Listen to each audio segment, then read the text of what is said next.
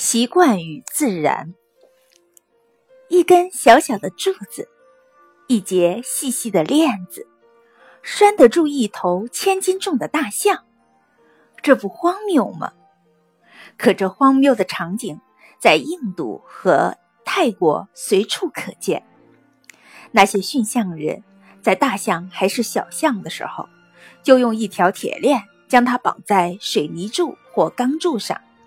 无论小象怎么挣扎，都无法挣脱。小象渐渐地习惯了不挣扎，直到长成了大象，可以轻而易举地挣脱链子时链子时也不挣扎。驯虎人本来也像驯象人一样成功，他让小虎从小吃素，直到小虎长大。老虎不知肉味，自然不会伤人。驯虎人的致命错误，在他摔了跤之后，让老虎舔尽他留在地上的血。老虎一舔不可收，终于将驯虎人吃了。小象是被链子绑住，而大象则是被习惯绑住。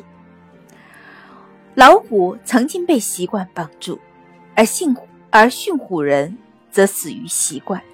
他已经习惯于他的老虎不吃人，